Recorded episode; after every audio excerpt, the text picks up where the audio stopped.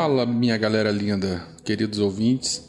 Navegando pelos sete mares, se afastando da zona econômica exclusiva do Espírito Santo, seguindo em direção à Ilha da Trindade, a 1.200 quilômetros da costa. Eu sou o Werther e no Spin de Notícias de hoje, sábado 19 Borean de 2018, não interessa naquele outro calendário, o Brasil poderá ter uma das maiores unidades de conservação marinha do planeta. Chora, galera! Speed Notícias.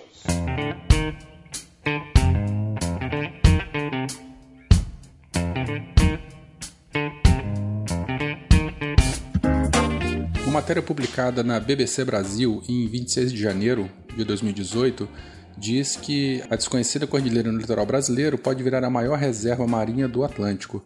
Reserva, modo de dizer, né? na verdade, unidade de conservação. Sabe-se lá em qual categoria ela vai se encontrar. Aqui no Brasil a gente tem o SNUC, que é o Sistema Nacional de Unidades de Conservação, ele quem dita as diferentes categorias. Então, toda área protegida é uma unidade de conservação, né? E existem várias categorias diferentes de unidades de conservação. Reserva é uma delas. Mas enfim, o pessoal costuma chamar tudo de reserva mesmo, qualquer área protegida de reserva. Mas o fato é o seguinte: pesquisadores brasileiros comparam a cadeia submarina Vitória Trindade a uma floresta no fundo do mar. Né? Um amigo pessoal aqui, o João Luiz Gasparini, assim que ele descreve essa cordilheira submersa. É uma cadeia de montanhas, né?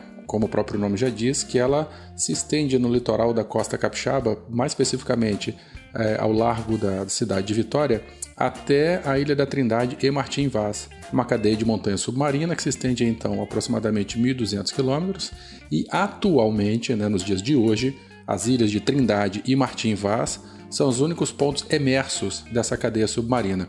E é um local muito rico do ponto de vista da biodiversidade.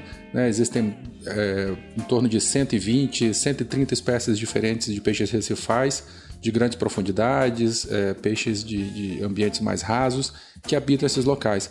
Fora a grande é, variedade também de espécies bentônicas, de algas, né? principalmente de rodolitos, que são as algas calcárias, vermelhas, né? e também bancos de corais, esponjas e assim por diante. Então, um local é, com bastante biodiversidade que já é explorado pela pesca comercial há muito tempo. Né? A gente sabe de barcos de arrasto, traineiras, espinhéis, a, a pescaria industrial.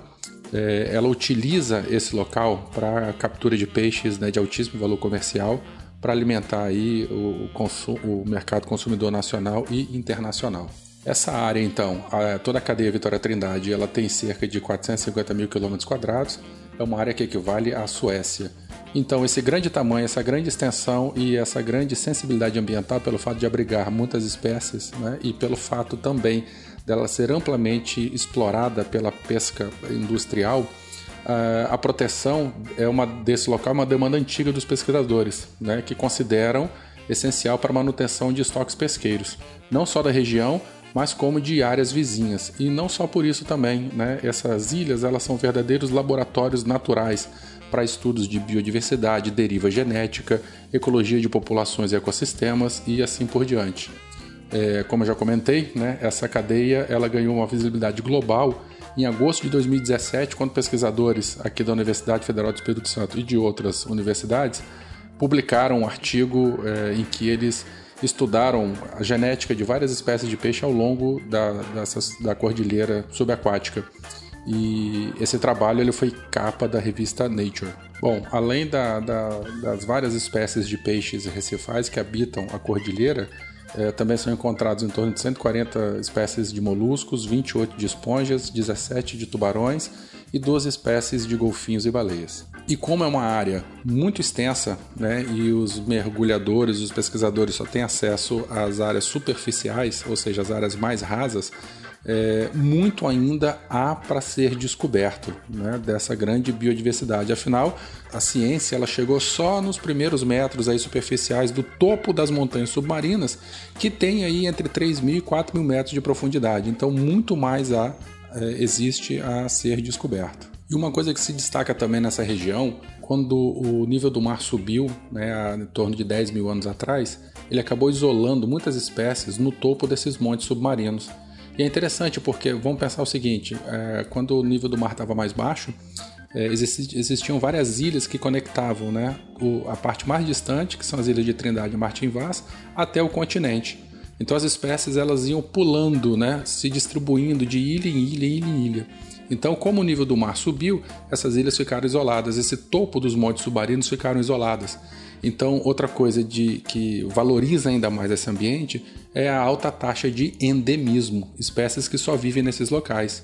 No passado, né, servia como uma ponte de conexão entre a parte mais distante e o continente, e hoje é, muitas espécies elas se encontram isoladas no topo dessas montanhas submarinas. Bom, então a gente só tem a torcer e esperar né, que todo esse trabalho, todo esse estudo da comunidade científica possa finalmente embasar né, é, é, políticas públicas de proteção à biodiversidade marinha e que finalmente a gente tenha aí uma das maiores unidades de conservação do planeta, né, que seria essa reserva biológica da cadeia Vitória Trindade. Vamos lá, vamos torcer e tomara que tudo dê certo.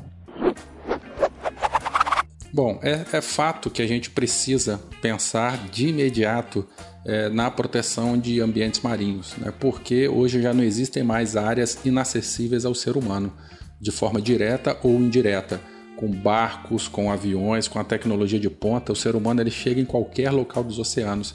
Então, no passado, muitos estoques estavam protegidos da captura né, é, antrópica pela simples distância da costa, hoje já não existe mais. Né? Então a alta tecnologia permite que a pesca seja realizada em qualquer local. Daí então a necessidade de criarmos áreas exclusivas, áreas de proteção dos estoques.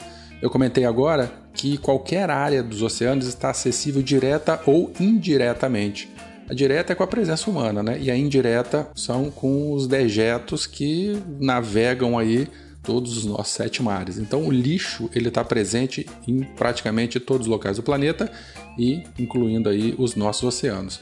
Então, hoje em dia, a gente sabe né, que os oceanos eles têm sido gravemente impactados pelo lixo, principalmente o plástico. E isso tem muito a ver com a nossa segunda notícia desse spin. Né? O Chile se torna o primeiro país da América Latina a proibir o uso de sacolas plásticas. Né? O Uh, uso de sacolas plásticas já vem sido proibido em mais de 100 cidades e vilarejos ao longo da costa do país, e o motivo é um só: tentar acabar com a poluição ambiental e com a matança de animais marinhos. Olha só, né? o que acontece é que o descarte indiscriminado, direta ou indiretamente, de material plástico no mar causa uma série de danos. Então, é, esse plástico ele pode se fragmentar em, em partículas muito pequenininhas que podem ser incorporados pelo zooplâncton. Então ele entra na cadeia trófica logo no começo. Ou o plástico ele pode ser confundido por água viva e, e, e uma tartaruga marinha pode acabar se alimentando. Sacolas plásticas podem agarrar é, ficar presas né, em sistemas de corais, em recifes de corais e acabar sufocando as espécies.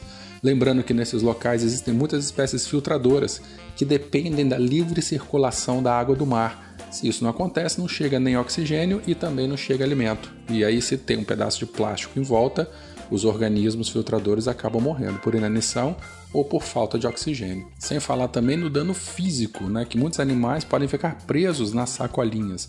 E aí vocês procurem aí no Google por, por plástico, poluição marinha, que a gente vai ver uma série de fotos bizarras e, e e gritantes aí de muitos animais mortos porque ou ingeriram ou porque foram sufocados por sacolas ou outros objetos de plástico. Segundo estudo realizado pela revista Science, publicado na Science, perdão, 8 milhões de toneladas de resíduos plásticos são jogados nos oceanos todos os anos. Né? Então, como eu já comentei, grande parte delas, além de contaminar os ecossistemas marinhos, matam os animais, que podem ficar presos nas sacolinhas ou serem estrangulados por elas. Bom, ao redor do mundo, países como né, Irlanda, Escócia, Dinamarca, Alemanha, Portugal, Hungria também já impuseram leis para sacolas plásticas, obrigando os consumidores a pagarem por elas, numa tentativa de estimular o consumo consciente. Enquanto isso, no Brasil, vamos ver, né? Bom, galera, é isso. Então, esperamos aí que tudo dê certo e que a gente consiga é, ter a nossa unidade de conservação marinha aqui na cadeia Vitória Trindade e vamos ser mais conscientes com o planeta Terra, com a quantidade de plástico e resíduo que a gente gera. Bom, espero que vocês tenham gostado. Lembrando que esse Spin de Notícias é bancado pela participação é, de vocês, tá? Então, É, ele só existe através do seu apoio no patronato, no Patreon, PagSeguro e no Padrinho também. E críticas, dúvidas, sugestões, elogios, beijinhos e presentes, contato.sicast.com.br ou no vertercar.gmail.com. Pode procurar pelo Twitter, pelo Facebook, pelo Instagram. E se quiser complementar algum material, tiver alguma dúvida ou sugestão de pauta, é só entrar em contato. Tudo bem, galera? Um grande beijo para vocês e até o próximo Spin.